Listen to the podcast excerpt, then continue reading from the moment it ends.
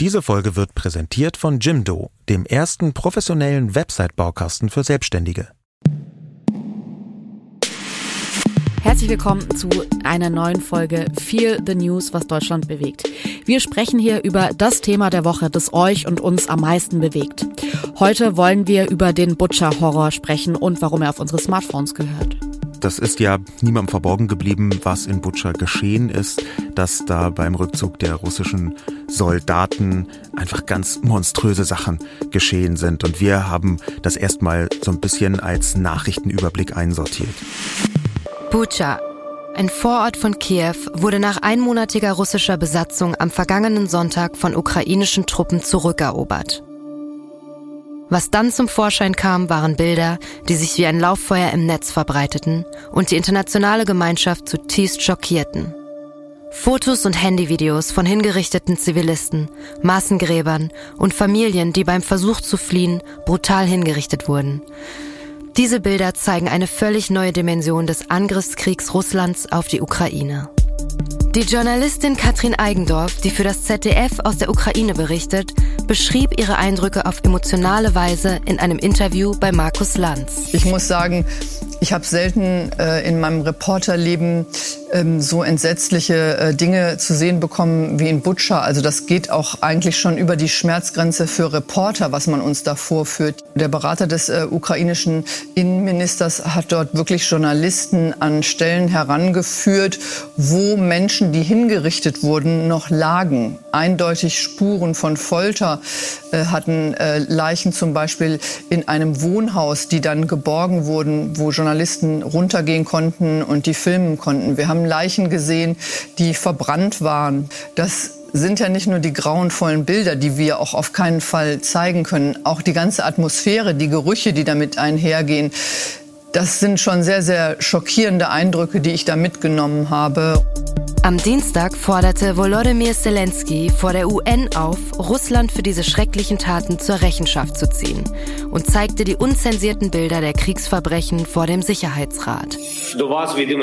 Ich richte mich an Sie im Namen der Menschen, die jeden Tag die Erinnerung an die Toten ehren, in Gedenken an die Zivilisten, die gestorben sind, denen von hinten in den Kopf geschossen wurde, nachdem sie gefoltert wurden. Sie wurden in ihren Wohnungen und Häusern von Granaten zerfetzt. Die Bilder und Videos aus Butscha haben die wichtige Funktion, Kriegsverbrechen zu dokumentieren. Und gleichzeitig kann man sich den expliziten und schrecklichen Bildern im Netz kaum entziehen. Nun fragen sich viele, ist es notwendig, Kriegsverbrechen ungefiltert zu teilen und zu konsumieren? Werbung Sascha, ich würde gerne nochmal mit dir über Formbar sprechen. Wir haben uns unser wunderschönes Bücherregal bei Formbar designt, designen lassen und ich würde gerne heute nochmal ein paar Sätze über das Design verlieren, weil ich das wirklich so besonders finde bei Formbar, es sieht ein bisschen so aus, als hätten wir acht Leute in unsere Wohnung kommen lassen und die hätten das dann alles ausgemessen und entworfen und sich auch nochmal kreative Gedanken gemacht, weil dieses Möbelstück einfach am Ende so besonders aussieht. Ja, irgendwie hat man den Eindruck, da haben eine Innenarchitektin und der Schreiner tagelang zusammen dran gearbeitet. Es ist nämlich so, dass so rein vom Designaspekt, wir haben ja wirklich viele Möbelanbieter ausprobiert, man bei den allermeisten merkt, ah ja, das ist eins von der Sorte. Ne? Man kommt auch zu irgendwelchen Freunden, dann merkt man, ah, guck mal, die haben auch ein Regal von denen, die das dann äh, irgendwoher liefern. Und das ist nicht so bei Formbar, auch deswegen, weil man da in dem Konfigurator das alles ziemlich gut einstellen kann und da auch Designs drin hat, so vorgegebene Muster, die es woanders gar nicht gibt und die so ganz kleinteilig auch änderbar sind und personalisierbar sind. Das ist so eine richtige ein richtiges Designmöbel. Und das gefällt mir besonders gut. Ja, also ich finde, diese Einzigartigkeit macht Formbar schon aus. Und man muss auch dazu sagen, wir beide haben jetzt nicht das größte Händchen irgendwie dafür, ein Möbelstück von from scratch zu designen. Und wir haben es trotzdem hinbekommen, da ein wahnsinnig ästhetisches Möbelstück rauszubekommen. Und das finde ich halt so toll. Formbar übernimmt das alles, also man hat am Ende wirklich das Gefühl, dass man da von mehreren Profis beraten wurde.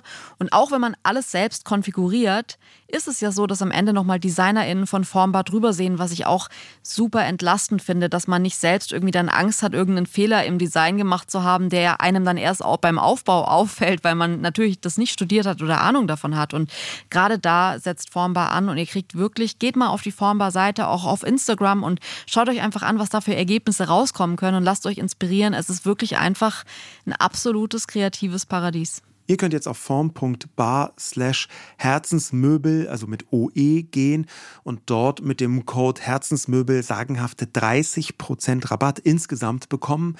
Äh, das gab es bisher so gar nicht und es lohnt sich tatsächlich, weil man am Ende ein wirklich sehr, sehr schönes Möbelstück zu Hause hat. Viel Spaß beim Ausprobieren.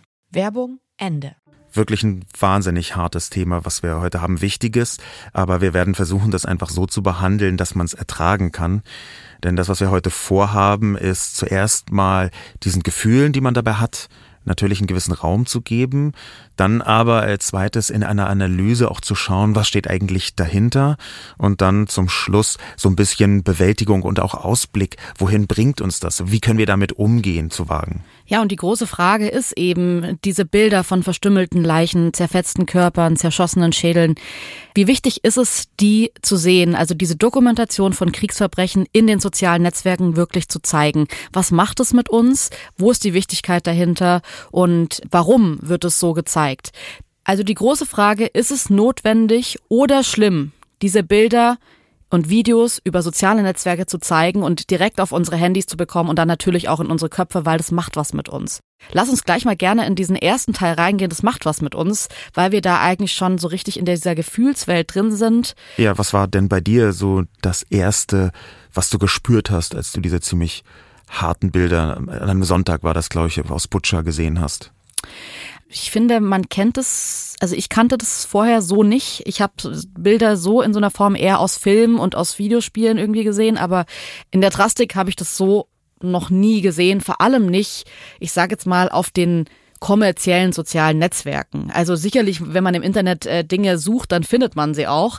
Aber dass man jetzt irgendwie zwischen dem Labrador-Welpen, der Schwangerschaftsverkündung, den Hochzeitsbildern und irgendwie äh, einem politischen Beitrag über Feminismus plötzlich so Bilder von Menschen sieht, die wirklich so krass sind, das war für mich neu. Und ich muss ehrlich sagen, die Bilder, die bei mir so hängen geblieben sind, waren vor allem ähm, so die Umstände. Also ja. jetzt gerade zum Beispiel aus Butcher fand ich es total krass. Ich kann mich an ein Bild erinnern, wo ein Mann mit so einer ausgeleerten Tüte Kartoffeln abgelichtet wurde, ein Toter, eine Leiche. Und ich fand ehrlich gesagt die Kartoffeln an diesem Bild irgendwie so, ja, es, ist, es, es hat mich natürlich sieht man da einen toten Menschen, aber ich finde dieses Verarbeiten von, dass da eine Person liegt, die gerade arglos, wehrlos irgendwie Kartoffeln kaufen war und nach Hause gelaufen ist, nicht bewaffnet, eine Zivilperson, das hat eine ganz andere Qualität und diese Aufnahmen haben mich auf eine Weise schockiert, wie ich das vorher nicht kannte aus diesem Krieg. Und natürlich, klar, Krieg ist schlimm und es gab schon vorher Bilder, die unfassbar schrecklich waren. Aber das ist was anderes. Für mich war die Situation, in der ich das gesehen habe, ziemlich entscheidend. Es ist ja manchmal so, dass man sich darauf vorbereiten kann und dass man so schaut, okay, jetzt schaue ich mir einen Beitrag an, äh, der schon angekündigt wird, dass da schlimme Bilder dabei sind. Ähm, und dass das aber plötzlich so in die Timeline reingespült worden ist, wie das auf Twitter und auf Instagram bei mir auch war. Ähm, das hat mich in einigen Fällen kalt erwischt. Das hat sich für mich so ein bisschen angefühlt, wie als würde mir jemand so aus dem Nichts mit dem Vorschlag Hammer dieses Gefühl der Horror des Krieges so ins Gehirn reintrümmern. Ey, ich merke gerade auch, wir reden gerade zum ersten Mal drüber, was wir da gesehen ja. haben. Es fällt mir total auf, dass wir jetzt zu Hause und wir reden eigentlich sonst echt viel so über was wir gesehen haben, wie wir Infos verarbeiten. Aber wir haben bis jetzt zu Hause nicht uns gegenseitig erzählt, was wir gesehen haben. Ja. Ehrlich gesagt, ich kann es jetzt nur aus meiner Perspektive sagen und da geht's mir so, dass ich mir dachte, ich war schon so überfordert mit manchen Bildern, dass ich Angst hatte, mit dir abzugleichen. Was hast du gesehen? Weil im Zweifel weiß ich, dass du auch irgendwie noch mal andere Sachen siehst. Ähm, und ich hatte Angst, ehrlich gesagt, vor dem Moment, dass du mir was erzählst, was ich noch nicht gesehen habe. Und dann habe ich so das doppelte äh, Paket an Social Media Geballtheit, was gerade diese Bilder angeht. Bei mir ist es eher eine Abwehr, dass ich nicht nochmal durchleben möchte, was ich da gesehen habe. Es gibt ja irgendwie aus der Netzkultur diesen Spruch, you can't unsee a picture. Also wenn man das einmal gesehen hat, dann hat sich das so ein bisschen in die Netzhaut gebrannt. Aber was man schon tun kann, ist sich das noch tiefer ins Gedächtnis reinbringen, indem man anfängt darüber zu reden und es zu beschreiben. Und ich glaube, ich habe mich wirklich gescheut und deswegen haben wir dann am Ende nicht darüber geredet äh, bisher, obwohl das eigentlich wirklich, wie gesagt, gar nicht unsere Art ist. Ähm, wir haben nicht darüber geredet aus meiner Seite, weil ich mir nicht nochmal mit einer Beschreibung diese Horrorbilder so in den Kopf rein trümmern wollte. Und was ich dazu auch gemerkt habe, ist, dass ich fast so einen, so einen Seitenblick entwickelt habe, dass ich da durchscrolle durch diese Fotografien und nicht voll fokussiere, was da passiert, sondern so ein bisschen drüber hinweg schaue und auch nur so sphärisch wahrnehme, ähm, weil ich das auch zum Teil einfach nicht ertrage. Und ich merke, ich möchte mich dem zwar aussetzen, ich möchte zwar ungefähr verstehen, was da passiert, ich möchte mir aber nicht die Bilder im Detail anschauen. Das ist fast so eine Art Schutzfunktion. Ganz konkret war das bei mir ein Bild, wo ganz offensichtlich ein Kopfschuss zu sehen war, dass da jemand in den Kopf geschossen worden ist. Und das ähm, habe ich eine Idee zu lange angeschaut, weil ich mich dem zwar schon aussetzen will, aber manchmal ertrage ich es dann in der Situation auch einfach nicht. Ähm, und dann habe ich überlegt, wie kann ich das denn so schnell wie möglich wieder loswerden? Und das hat nicht gut funktioniert, aber es wäre mit Sicherheit noch schlimmer geworden, wenn ich dir eine Stunde später erzählt hätte, wie genau das ist und warum ich das jetzt nicht ausgehalten habe. Ich meine, wir haben gerade äh, Katrin Eigendorf gehört. Also ich finde die total spannend, weil die in Interviews immer sehr nüchtern ist und sehr abgeklärt und ähm, versucht, das so objektiv wie möglich auch wahrzunehmen. Und deswegen schätze ich sie sehr für ihre Arbeit. Und wenn sie da so ins Stocken gerät und man schon so hört, dass sie sagt, da sind Bilder in äh, Butcher, die kann man nicht zeigen. Das ist das, was ihr jetzt da seht, was wir gezeigt haben, das ist noch nicht das, was da alles passiert ist. Da muss ich sagen, okay, Sicherlich im Internet sieht man manchmal so noch eine Version schlimmer und noch ein bisschen mehr. Ich kann mir aber vorstellen, dass da gerade Dinge passieren. Auch es ist ja nicht nur Butcher, es ist am Ende sind es wahrscheinlich mehr Orte. Ähm, das ist auf eine Weise traumatisierend, wo ich schon finde, man sich fragen muss, hat man ein Recht auf äh, eine heile Welt? Ja. Hat man ein Recht auf eine heile Welt äh, und wenn, hat man ein Recht auf eine heile Welt in den sozialen Medien? Ähm, dass die Welt nicht heil ist, ist ja relativ klar. Aber ich glaube, diese Frage ist eigentlich eine sehr große. Denn dahinter steht, darf man andere Menschen, die das eigentlich nicht so richtig wollen oder sich nicht aktiv dafür entschieden haben, mit dem Krieg belästigen. Und ich glaube, diese, das habe ich jetzt absichtlich so ein bisschen äh, rotzig formuliert und ich glaube, dass das wichtig ist, sich darüber zu vergegenwärtigen, ähm, wie, wie sieht es denn aus? Muss ich in Kauf nehmen, wenn ich auf Instagram einfach so rumscrolle, dass mir da irgendjemand, weil er oder sie es für richtig hält, eben äh, abgeschnittene Köpfe reinbringt in, in meinen Feed? Muss ich das hinnehmen oder habe ich das Recht zu sagen, nein, ich möchte, dass mein Instagram-Feed, ich möchte, dass mein Twitter äh, harmlos ist. Ich möchte in sozialen Medien gehen, um mich abzulenken. Und ich glaube, dass diese Frage gar nicht so leicht zu beantworten ist. Lass uns da mal ähm, die Meinung von Erika hören, die uns eine Sprachnachricht geschickt hat. Ich finde es nicht in Ordnung, die Fotos zu veröffentlichen, unverpixelte Leichen zu zeigen, ohne Content Warning, ohne Hashtags zum Teil, immer wieder in großer Anzahl von verschiedenen Leuten veröffentlicht, hilft nicht weiter. Klar müssen alle wissen, was für ein Unrecht geschieht, aber das ist nicht der richtige Weg und es entwürdigt meines Erachtens auch die Ermordeten. Ich verstehe sehr, sehr gut, was Erika hier meint. Ja. Ähm, und ich verstehe sehr, sehr gut, dass es inzwischen ja auch diese ganzen äh, Mechanismen gibt in sozialen Medien, dass zum Beispiel Bilder, die extrem hart sind, verpixelt sind oder ja. dass man, ähm, dass da so dieser sensible Inhalte Filter drüber ist und man kann hast es so du, Hast du schon mal sensible Inhalte veröffentlicht? Also so krasse Bilder, so heftige Bilder, die in den Kopf reingehen?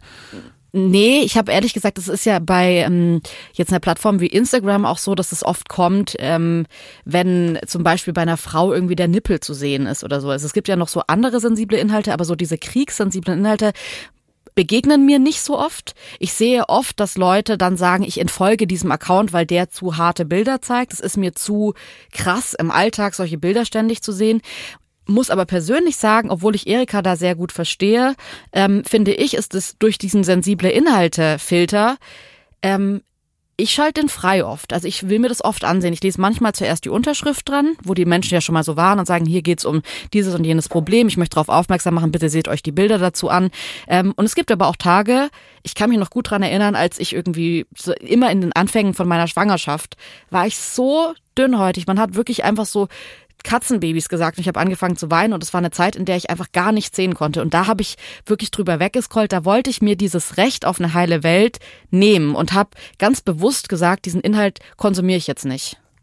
Ist es ja aber auch so ein bisschen so, dass sich die, Dis die Diskussion genau darum in den letzten Jahren so ein bisschen ausgeweitet hat. Äh, inzwischen kümmert man sich um solche Dinge wie, werden hier vielleicht Geflüchtete retraumatisiert? Was machen solche Bilder mit Menschen, die gerade aus dem Kriegsgebiet kommen? Was machen solche Bilder mit, mit Kindern?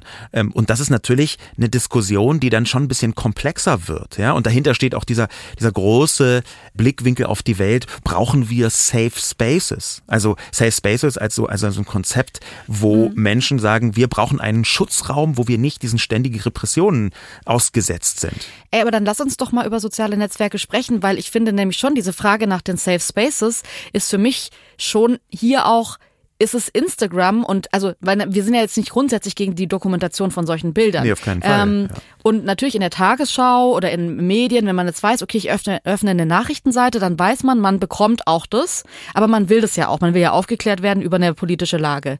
Jetzt ist es ja aber so, dass sich sehr viele junge Menschen die Aufklärung über soziale Medien holen. Und deswegen ja. wäre meine Frage, kann man an Instagram so ein bisschen diesen, ich nehme jetzt mal Instagram, aber es ist am Ende auch Facebook und Twitter und YouTube, äh, Anspruch stellen zu sagen, das ist ein Ort, wo nur Katzenbabys gezeigt werden. Wie würdest du, ist, also ist dein Instagram ein Ort, wo, was, was, was sieht man da? Ich meine, ich könnte mir vorstellen, dass es bei dir schon auch politischer ist, wahrscheinlich.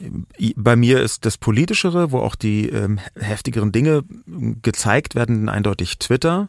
Da folge ich auch sehr viel mehr Menschen und da folge ich dann noch ganz bewusst Leuten, die jetzt zum Beispiel gerade im Kriegsgebiet sind, um so ein bisschen wahrzunehmen, was da genau geschieht. Instagram ist tatsächlich für mich eher eine kleine heile Welt, aber ich habe mir irgendwann gesagt, dass ich nicht so richtig den Anspruch Anspruch habe auf einen Safe Space, jedenfalls was ganz Instagram angeht. Und ich glaube, dass das jetzt nicht nur für mich gilt, sondern ein wichtiger Teil dieser Kraft, die aus diesen Fotos kommt, die hängt damit zusammen, dass man denen nicht ausweichen kann. Wenn man immer nur diese Fotos zeigt, dort, wo man sie erwartet, das glaube ich jedenfalls, dann gibt es zu viele Menschen, die einfach so tun können, als gäbe es das nicht. Ich glaube schon, dass in bestimmten Bereichen, ich, ich, ich glaube, dass das Konzept Safe Space wichtig ist, und zwar gerade für diskriminierte Menschen, aber ich glaube, dass man dieses Konzept Safe Space nicht ausweiten kann auf die ganze Gesellschaft und sagen kann, Deutschland hat ein Recht darauf, dass der Krieg nicht in seinem Instagram-Feed stattfindet. Da, da bin ich anderer Meinung. Da glaube ich, es muss auch Situationen geben, die diesen Horror des Krieges reinbringen bis in die Köpfe derjenigen, bis auf die Smartphones derjenigen, die damit eigentlich vielleicht eher lieber nicht konfrontiert werden wollen. Du hast jetzt gerade schon angesprochen, ähm, dass auch einfach viele Kinder im Internet unterwegs sind. Ich frage mich immer, ob das so ein Punkt ist, weil theoretisch wäre jetzt das Internet ja ab, also ich, ich glaube, ich weiß jetzt nicht, bei sozialen Netzwerken darf man sich, glaube ich, ab 16 oder ab 18 anmelden. Aber ja, Insta ab 13, man, also. Okay, ja. Insta ab 13, okay, aber es ist trotzdem, also diese Bilder, die da jetzt zu sehen sind, das finde ich tatsächlich ein schwieriges Argument zu sagen, ja, was ist, wenn das ein dreijähriges Kind sieht? Ja, ein dreijähriges Kind sollte noch nicht durch ein Instagram-Feed äh, scrollen, weil es da auch mehr Sachen gibt, finde ich, als nur Krieg, wo man sagen muss, das ist für ein dreijähriges dreijähriges oder für ein sechsjähriges Kind einfach jetzt noch nicht bestimmt. Man merkt aber, dass bei diesem ganzen Kinderthema eine andere Sensibilität da ist. Auf jeden Fall, auf jeden Fall. Und da ist das, das habe ich, ich habe lange mit mir gerungen, ob ich das erzähle, weil ich das bis jetzt äh, quasi vor mir selbst auch so ein bisschen eingeschlossen habe.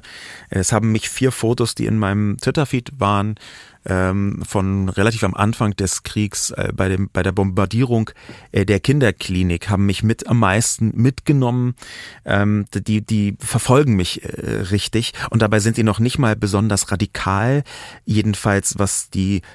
äh, die gezeigten Dinge angeht. Die Geschichte dahinter, die ist einfach Horror und die ist traurig und die ist halt auch vor allem deswegen traurig, weil das Kinderthema natürlich Eltern und wir sind ja jetzt quasi Eltern geworden, gerade von einem Baby, ähm, das, das nimmt einen dann noch mehr mit. Und es waren einfach vier Bilder, wo ganz offensichtlich, ich versuche das mal so zurückgenommen wie möglich zu erzählen, wo ganz offensichtlich ein Baby verletzt worden ist bei einem Angriff und die Eltern sind äh, in, ins Krankenhaus gelaufen und gerannt und am Anfang sind sie gerannt und zum Schluss sind sie in einem Raum, wo das behandelt wird und das letzte Bild zeigt, wie die Eltern über dem Kind weinen. Und das ist halt als Geschichte so stark und so, so schlimm gewesen. Das hat, da habe ich gemerkt, das hat mich mitgenommen und es mit, nimmt mich auch jetzt mit, wo ich das erzähle. Und das sind nicht Splatter-Fotos, sondern es ist dieser, der Horror zu wissen, dass da Menschen ihr Kind verloren haben. Okay. Ich brauche kurz zwei Sekunden.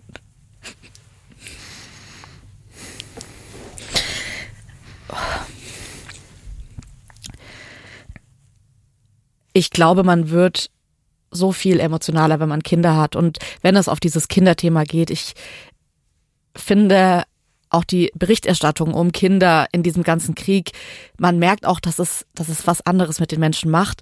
Lass uns mal eine Sprachnachricht reinhören von Mine, die ähm, das auch versucht hat, so ein bisschen zu schildern. Ich bin immer sehr interessiert am politischen Weltgeschehen und scheue keine Diskussion. Nun bin ich aber Mutter. Mein kleiner Sohn ist nur einen Monat älter als euer Sohn. Und zum ersten Mal in meinem Leben kann ich mich nicht mit den Nachrichten beschäftigen, weil sie mir zu große Angst machen würden, würde ich mich mit all den Konsequenzen auseinandersetzen. Ich versuche auf dem Laufenden zu bleiben, indem ich ausgewählte Artikel lese, keine Bilder und euren Podcast höre. Ich glaube, das können auch äh, Leute, die keine Eltern sind, sehr gut nachvollziehen, dass in dieser ganz unmittelbaren Beziehung man sich so stark wiederfindet. Und Kinder sind einfach so das Symbol von Unschuld, das Symbol von Leuten, die auch hilflos und wehrlos sind, dass einen das sehr viel stärker mitnimmt. Total und ich glaube auch, dass diese ganzen Schicksale, hm, ich habe vor ein paar Tagen mit meinen Eltern telefoniert, die in ihrem Umfeld eine ähm, ukrainische Familie aufgenommen haben und es ging jetzt darum, dass die Frau, die hat drei Kinder und das jüngste ist zwei Monate alt und die hat sich jetzt vor ein paar Tagen wieder dazu entschieden, wieder zurückzufahren in die Ukraine. Das ist auch übrigens was, das gerade öfter berichtet wird, dass die Züge auch in die Ukraine wieder voll sind oder voller sind und die Menschen, zumindest wenn sie an äh, Grenzgebieten leben, das machen und so war es auch bei dieser Frau. Und da dachte ich mir auch so, einfach dieser Lebensumstand. Ich meine, wir kriegen jetzt auch bald ein Kind, dass die Frau jetzt einen Monat ohne ihren Mann, der natürlich das Land nicht verlassen durfte, war und diese Entscheidung treffen musste, gehe ich weg, habe dann aber drei Kinder alleine, was ich, also das stelle ich mir schon wahnsinnig. Das ist ein, das ist ein Schicksal, das das, das ist gerade alltäglich in der Ukraine und das ist tatsächlich ja auch was, was bis hierher kommt. Das sind Geschichten, die bis zu uns kommen. Und da kann ich total verstehen, wenn man sagt, ich bin emotionaler bei dem Thema und ich muss das mit einberechnen. Die Frage ist halt trotzdem für mich nur, wie sehr muss man das dann unterbinden, wie sehr muss man es auch ertragen? Also wir werden da noch heute viel drüber sprechen, was muss man auch aushalten, weil die Frage ja. ist natürlich schon, entbindet einen ein Kind oder diese Elternsituation davon hinzusehen? Lass uns mal ein bisschen so versuchen, diese, diese Gefühlslage so zusammenzufassen. Wir haben eben für uns festgestellt, dass uns das natürlich mitnimmt, wie auch nicht. Das aber, und das habe ich auch bei deinem äh, Foto mit dem Kartoffelsack gemerkt, dass eigentlich die Fotos für Geschichten stehen, die uns mitnehmen, weil wir sie auf uns übertragen. Wenn wir also versuchen, die Gefühle so ein bisschen ähm, besser zu verstehen, was das mit uns macht, dann macht das immer dann was mit uns, gefühlseitig, wenn wir uns so empathisch in die Leute hineinversetzen können. Und das halte ich erstmal nicht für etwas Schlechtes, sondern für etwas, was angesagt ist, was notwendig ist. Denn wir sind ja gar nicht die Hauptopfer, wie vollkommen klar ist, sondern das sind Menschen, die vielleicht ein bisschen über 1000 Kilometer entfernt das erdulden müssen, was bei uns sogar über soziale Medien ankommt als ein Horror, den wir miterleben. Und ich glaube, dass das deswegen wichtig ist, zwei Schritte zurückzutreten und uns anzuschauen, okay, dieses, das sind die Gefühle, so werden die ausgelöst, die sind real, die sind auch wichtig und die sollte man nicht so äh, hinten runterfallen lassen. Aber was steht eigentlich dahinter? Und in diesen Bildern, die wir jetzt schon so ein bisschen versucht haben zu zeichnen, auch unsere Reaktion darauf, steckt auf jeden Fall, und das kann man, denke ich, unbestritten so wahrnehmen, eine Macht. Bilder haben Macht auf eine Weise, die direkt in unsere Köpfe, in unsere Herzen sich brennt und wir dadurch nicht mehr unbeteiligt sind, weil wir emotional involviert werden in ein Thema, das ansonsten sehr weit weg ist, weil man muss ja schon sagen, es sind zwar nur 1000 Kilometer, aber es sind 1000 Kilometer. Ja, und da ist die Macht der Bilder über unsere Seele, über Köpfe und Herzen, die setzt sich direkt um, weil wir in einer Demokratie leben, in eine Form von Öffentlichkeit. Wenn die gesamte Öffentlichkeit bewegt ist von Bildern, dann macht das etwas mit der politischen Landschaft. Man sagt ja auch immer so, dieses ein Bild sagt mehr als tausend Worte. Aber wenn man jetzt so politische Konflikte ansieht, dann gibt es für sehr viele dieses eine Bild, das nochmal diesen Konflikt, auch wenn man nicht dabei war, auch wenn man nicht beteiligt ist, auf eine Weise veranschaulicht, die einen betroffener macht, die einen emotionaler werden lässt. Und ich denke jetzt zum Beispiel an ähm, das Mädchen aus dem Vietnamkrieg, das diesen Napalm-Angriff überlebt hat, aber dann eben die Straße entlang rennt, also Panti Kim Puk. Ähm, dieses Bild ist, obwohl ich jetzt so, mein, du auch nicht. So, man hat nichts von dem Vietnamkrieg mitbekommen, aber man kann noch genau sagen, finde ich, wie dieses Bild aufgebaut ist, was man da sieht und dieses Entsetzen in ihrem Gesicht, dieser Schreck, das macht was mit einem, das holt einen, finde ich, tiefer rein. Auch in den letzten Jahren zum Beispiel äh, die Geflüchtetenkrise, der tote Junge am Strand, der für diese vielen missglückten Versuche, das Mittelmeer zu überqueren, im Boot zu überqueren steht. Oder jetzt ganz aktuell oder aktueller das Bild aus Afghanistan, wo die zwei sehr verzweifelten Eltern ihr Baby dem Soldaten über den Stacheldrahtzaun reichen, so in dieser Hoffnung, dass dieses Kind das irgendwie so überlebt und vielleicht ein, ein besseres Leben hat. Die Familie kam ja auch danach dann wieder zusammen, aber das sind natürlich diese Geschichten. Das ist ein Bild. Das sind nicht nur Geschichten, sondern das sind sogar Geschichten, die den Verlauf von solchen Konflikten verändern können, weil sie einen öffentlichen Druck erzeugen und weil sie in den Köpfen nicht nur bleiben, sondern manchmal auch zu einem Umdenken führen, weil sie erst eine Wahrnehmung auslösen, wie schwer das ist, was dort passiert. Ja, wir haben eben schon diese Macht der Bilder besprochen, die so in unseren Köpfen bleiben, die politische Konflikte, Situationen zeigen, die für uns sehr abstrakt sind und dann plötzlich ganz nah werden, weil wir ein Bild dazu haben. Es gibt ja einfach schon auch diese hohe Kunst der Kriegsfotografie. Ist das dann nicht schon problematisch, dass es fast so inszeniert oder irgendwie so faszinierend wirken kann? Oder? Das finde ich einen guten Punkt. Es gibt ja auch eine Ästhetik, die insofern nicht positiv ist, sondern so eindringlich ist, ja. dass es trotzdem in den Köpfen bleibt. Und ich glaube, dass diese Ästhetik auch bei Kriegsbildern sein müssen, weil sie dadurch eingänglicher werden und dadurch uns anders erreichen als jetzt so ein zufälliges, beiläufiges, nebensächliches Bild. Das sind ja alles Bilder, die die sind in die Geschichte eingegangen, ja. die wir gerade besprochen haben. Und es wird wahrscheinlich auch aus diesem Krieg Bilder geben, ähm, die das, die so in die Geschichte eingehen werden. Lass uns dazu mal eine Sprachnachricht von Matthias hören, der sich auch ähm, mit dieser Thematik auseinandergesetzt hat. Man könnte meinen, dass Kriegsfotografen nur draufhalten müssen, aber ich glaube, äh, wenn man den Job wirklich gut macht, dann hat man ein sehr feines Gespür für die Balance zwischen Schrecken, den Schrecken, den Tod nicht zu verheimlichen, aber die Leute nicht mit Splatter-Bilder zu schockieren. Und ein gelungenes Bild, das ich gesehen habe, ist am glaube ich, ganz zu Beginn des Krieges am 25. Februar in der Zeitung erschienen. Es stammt aus der Stadt Djugujew und es zeigt einen Mann, der seinen Nachbarn, der erschossen wurde, mit einem blauen Teppich bedeckt. Das lässt diesem Toten seine Würde. Es drückt aber auch ganz klar aus, was Krieg bedeutet und darum finde ich das ein sehr gelungenes Beispiel. Da bin ich ehrlicherweise gespalten in der direkten Reaktion, denn er spricht hier davon, der Matthias, Leute nicht mit Bildern zu schockieren. Ich glaube aber, dass gerade das Schockieren kein ganz unwichtiger Punkt ist okay, habe ich ehrlich gesagt anders verstanden, weil ähm, was ich schon wichtig finde, ist dieses feine Gespür und das ist jetzt bei Matthias dieses Bild mit dem Nachbarn und dem Teppich gewesen, ähm, der diese Leiche überdeckt. Bei mir war es dieser Mann mit den Kartoffeln. Da waren die Kartoffeln tatsächlich im Hauptfokus äh, Fokus ja, die, dieses die Geschichte, Bildes. Weil, die das Bild erzählt hat. Ähm, ja, und es ging auch schon, also es war auch einfach, die Kartoffeln waren so mittig in dem Bild und in so einem hellen Sack, der so umgefallen ist und man hat den, den Körper der Person nicht richtig gesehen. Es war kein Gesicht zu sehen, ja. es waren keine richtigen Körperteile zu sehen. Man hat nur gesehen, dass so ein eingefallenes Jackett, wo jemand drunter liegen könnte, da liegt. Und tatsächlich hat dieses Bild ist auch ausgekommen, ohne dieses äh, eine Leiche zu zeigen, ein zerfallenes Gesicht zu zeigen und trotzdem aber total klar zu machen, was finde ich auch dieser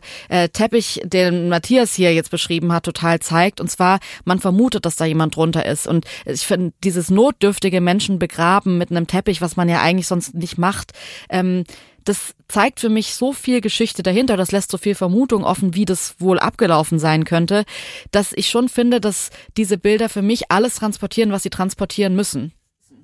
Ja, aber ich würde trotzdem nochmal auf das Schockieren äh, hinaus wollen, weil ich glaube, dass das wichtig ist. Mich hat zum Beispiel 2015 war das ja, glaube ich, das Bild von Alan Kurdi, äh, der ertrunkene Junge am Strand, das hat mich zutiefst schockiert. Und ich weiß, dass das auch ganz viele andere Menschen schockiert hat, weil sie da überhaupt erst die Folgen dieses unfassbaren Kriegs schon in Syrien greifen konnten und was mhm. das für Geflüchtete bedeutet hat, dass sie sich in Situationen begeben mussten, wo das dreijährige Kind ertrinkt.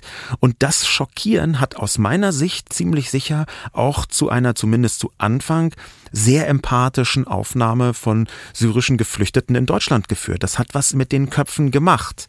Und deswegen bin ich mir nicht sicher, ob Matthias hier recht hat mit, man soll nicht so schockieren. Ich glaube sogar eher das Gegenteil. Wobei auch dieses Bild des ertrunkenen Jungen, ich hab, kann, mich an kein Bild erinnern, vielleicht gibt's das auch, aber ähm, dieses Bild, das so preisgekrönt war dann auch, war ja ohne das Gesicht des Jungen.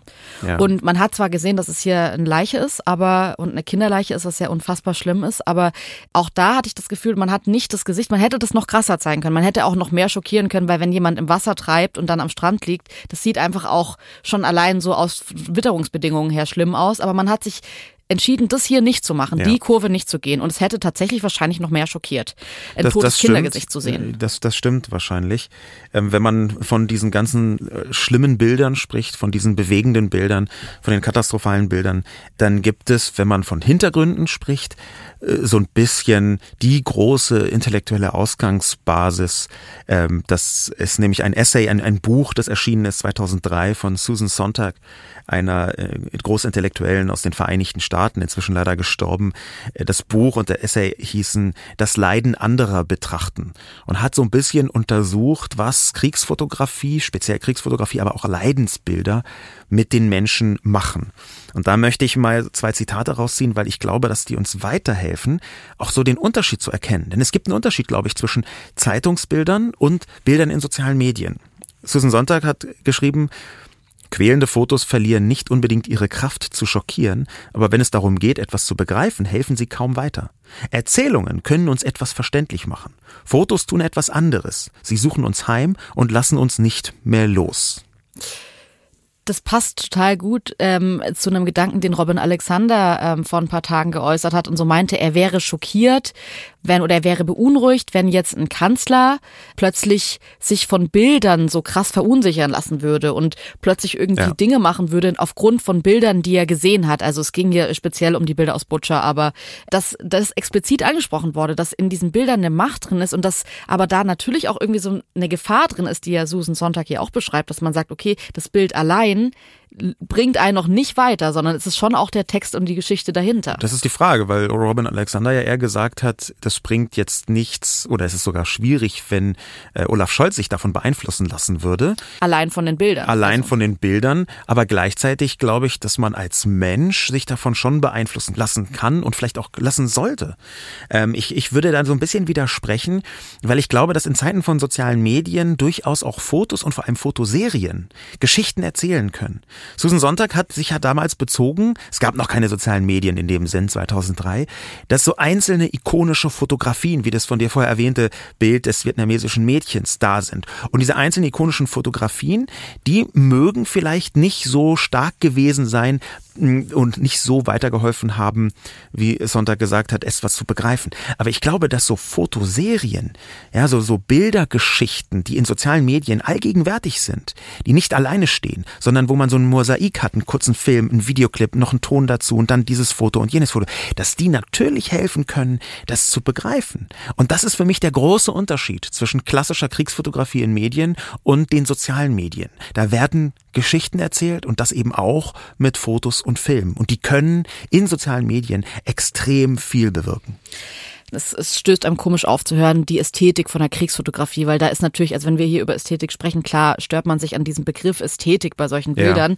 Ja. Ähm, trotzdem ist es am Ende ja einfach die Dokumentation ja. eines Krieges. Ja, die Dokumentation eines Krieges. Und da, glaube ich, hat äh, Susan Sonntag auch etwas äh, sehr ähm, Nennenswertes, etwas sehr herauszuhebendes geschrieben, nämlich darüber, ob man eine Pflicht hat sich damit zu beschäftigen. Also genau das Thema, was wir auch so ein bisschen äh, für diesen Podcast ähm, in den Fokus gerückt haben. Das Zitat von Susan Sonntag heißt, Man kann es für eine Pflicht halten, Fotos zu betrachten, auf denen Grausamkeiten und Verbrechen festgehalten sind. Man sollte es in jedem Fall für eine Pflicht halten, darüber nachzudenken, was es heißt, solche Bilder zu betrachten. Denn ein Aspekt, der zu selten bei solchen Handyaufnahmen äh, betrachtet wird, den hat Justizminister Marco Buschmann herausgehoben in einem Interview. Ähm, wir haben gedacht, dass wir ihn daraufhin einfach bitten um eine Sprachnachricht und haben ihm die Frage gestellt, warum sind private Handyaufnahmen wichtig äh, und welche Rolle spielen dabei soziale Medien? Die Bilder die wir aus der Ukraine sehen, sind wirklich teils unerträglich. Es handelt sich dabei auch um Kriegsverbrechen. Und der Generalbundesanwalt ermittelt deshalb auch im Rahmen eines Strukturermittlungsverfahrens. Für uns ist völlig klar, Deutschland hat eine besondere Verantwortung, was die Bekämpfung von Kriegsverbrechen angeht.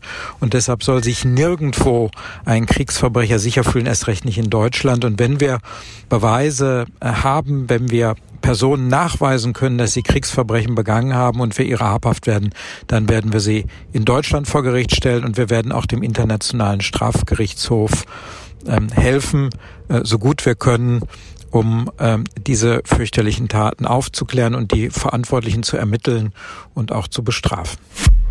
Das finde ich tatsächlich ein Aspekt, der relativ kurz kommt bei diesen Fotos in sozialen Medien, dass die Dokumentation natürlich auch rechtliche Folgen haben kann.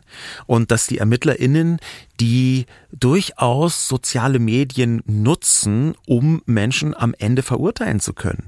Wir reden ja immer so Putin nach Den Haag und dass da aber auch bewiesen werden muss, was da passiert ist. Und dass dafür Fotos entscheidend sein können.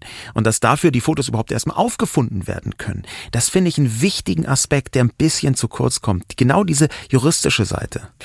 Wichtig, glaube ich, in diesem Punkt ist auch nochmal zu erwähnen, dass hier jetzt gerade nicht nur rechtliche Konsequenzen kommen können, sondern dass hier gerade auch die Geschichte tatsächlich eine Wende nimmt, dass es umgeschrieben wird. Dass man am Anfang davon gesprochen hat, okay, Russland möchte irgendwie dieses Marionettenkabinett haben in der Ukraine, die wollen einfach nur ihre Regierung da einschleusen und wollen so ein bisschen die UkrainerInnen, die jetzt nicht dankbar sind und klatschen für die Invasion, äh, unterdrücken und fertig. Und jetzt kommt hier eigentlich raus, ich meine, Zelensky hat ja den Begriff Genozid äh, verwendet. Ja. Und ja. es geht jetzt darum, dass plötzlich ein Bild gezeigt wird oder Bilder gezeigt werden, die das bestätigen, was UkrainerInnen schon länger berichten. Und zwar, wir fühlen uns in unserem Land nicht mehr sicher. Wir ja. haben das Gefühl, das, was der Genozid eben auch sagt, unser Volk soll ausgelöscht werden. Ja, das ist jetzt von einem Angriffskrieg äh, auch durch diese Bilder in den Köpfen in der Öffentlichkeit zu einem Vernichtungskrieg geworden.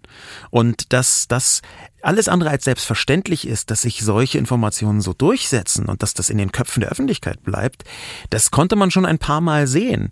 Es gab zum Beispiel in Myanmar von der UN 2018 die Feststellung, dass dort die Rohingya einen Völkermord erdulden mussten durch die Militärregierung in diesem Land Myanmar.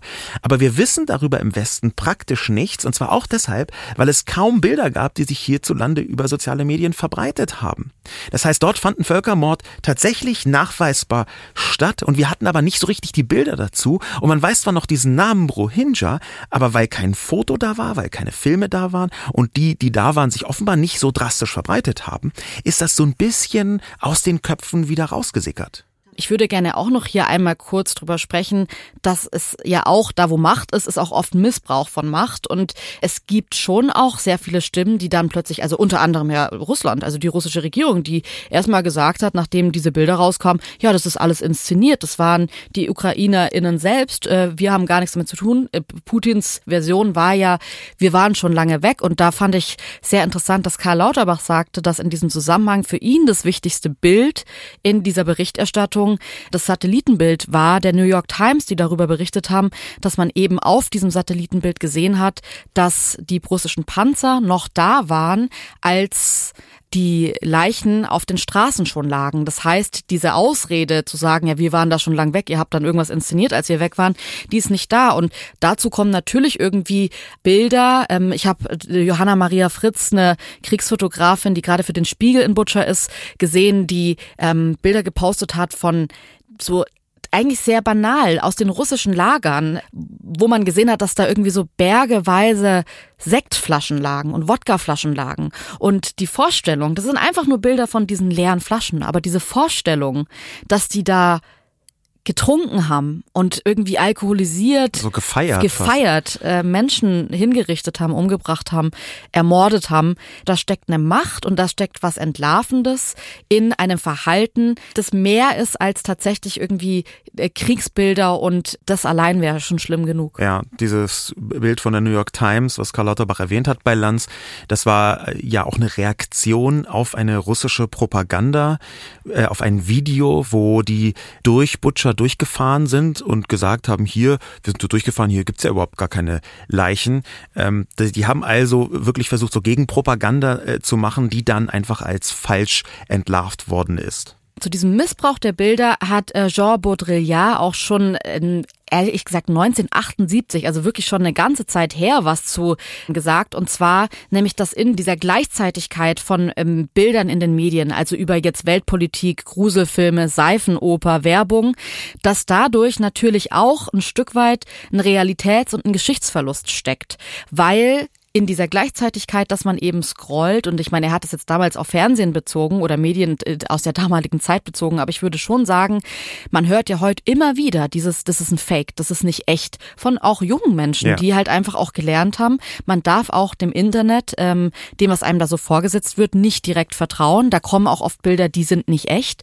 Und dadurch entsteht aber immer wieder, und das finde ich schon auch schwierig in diesem Zusammenhang, dass an demselben Tag, wo Russland Butcher so angegriffen hat, wo dieses Massaker in den Nachrichten oder einen Tag später dieses Massaker in den Nachrichten besprochen wurde, ganz viele russische StaatsbürgerInnen hier in Deutschland irgendwie ein Autokorso machen und im Wissen der Bilder wahrscheinlich oder zumindest einige haben es gesehen, trotzdem dahin gehen und sagen, ja, das ist aber so nicht passiert.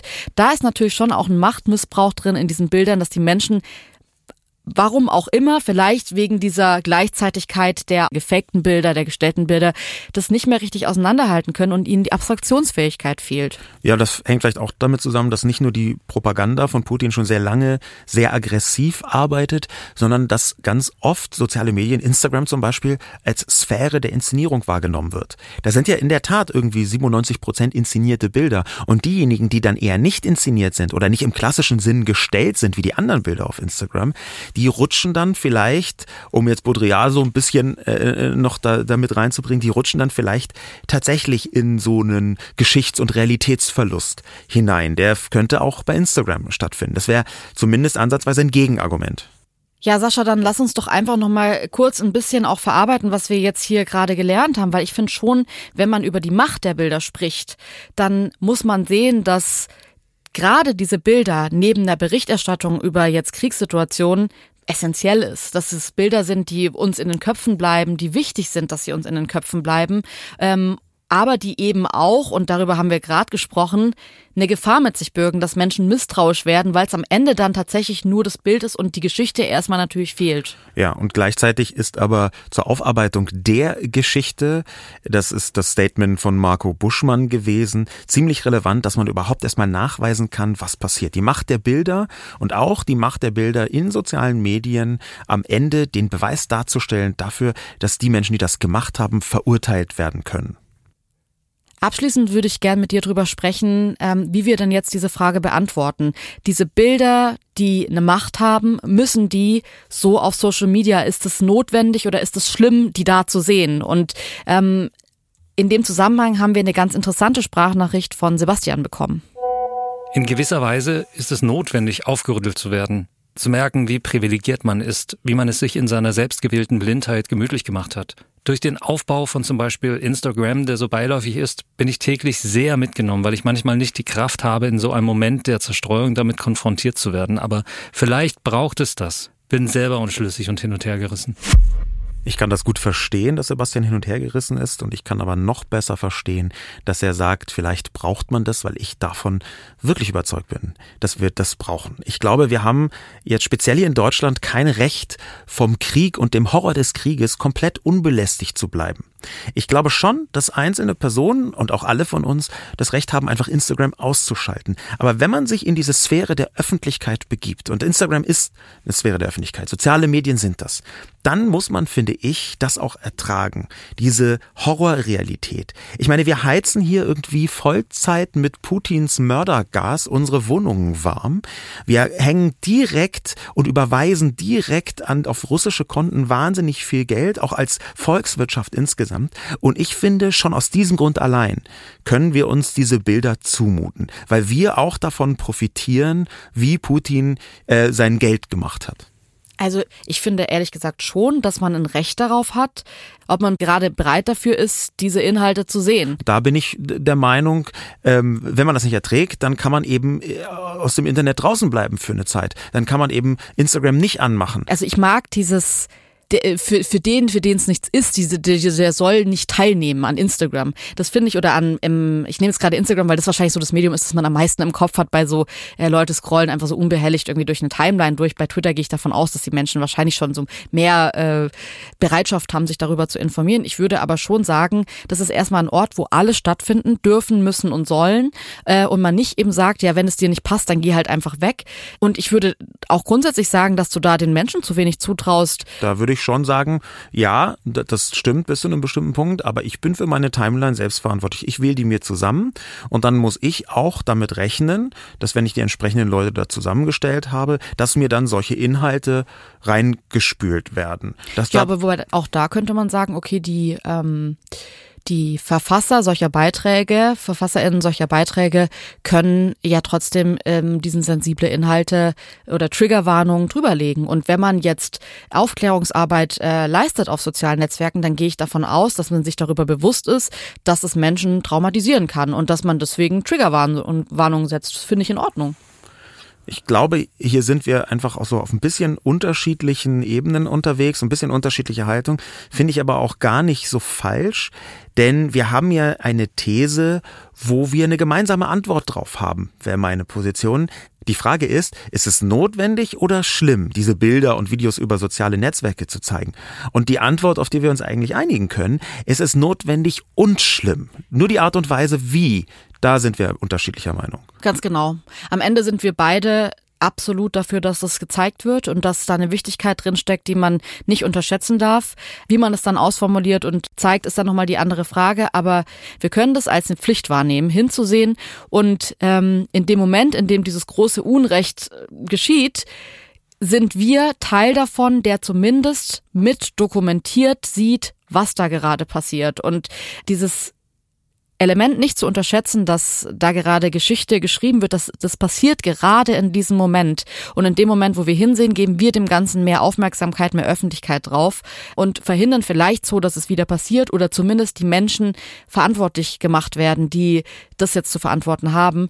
Das finde ich essentiell, weil man gerade nicht viel mehr tun kann. Natürlich, klar, man kann auch spenden, man kann helfen, aber das ist auch, finde ich, mit ein Aspekt, was man gerade tun kann. Vielleicht ist es ein bisschen so, dass wir den Opfern dieses Krieges die Beschäftigung mit ihnen schulden. Das finde ich auch total wichtig, das nochmal zu sagen, dass es trotz der Pflicht, die wir beide sehen, total anstrengend und schlimm sein kann. Und es gibt ja. Tage, da geht's uns so und es geht wahrscheinlich euch da draußen auch so, dass man nicht mehr kann, dass man weint, dass man verzweifelt ist und sich denkt, was habe ich da gerade gesehen und wie sehr wird mich das jetzt verfolgen? Und das sind, glaube ich, auch Gefühle, über die man sprechen muss, die man zulassen muss. Wir glauben, dass es wichtig ist, sich nicht nur damit zu beschäftigen, sondern auch zu überlegen, wie kommt man eigentlich darüber hinweg? Und da sind Gespräche ein wichtiger Teil davon und dieser Podcast ist auch ein Versuch, Versuch der Bewältigung von diesen Horroreindrücken, die doch irgendwie nur eine Art Schatten von dem sind, was in der Ukraine tatsächlich passiert, und zwar jeden Tag passiert. Vielen Dank fürs Zuhören und für eure wirklich spannenden Gedanken zu diesem Thema. Wir hören uns in der nächsten Woche wieder. Bis dahin bleibt gesund. Diese Folge wurde präsentiert von Jimdo, dem ersten professionellen Website-Baukasten für Selbstständige. Feel the News ist eine Studio Bummens Produktion, produziert von Hanna Marahiel und Jon Hanschin. Ton und Schnitt Chris Kahles und Christian Pfeiffer.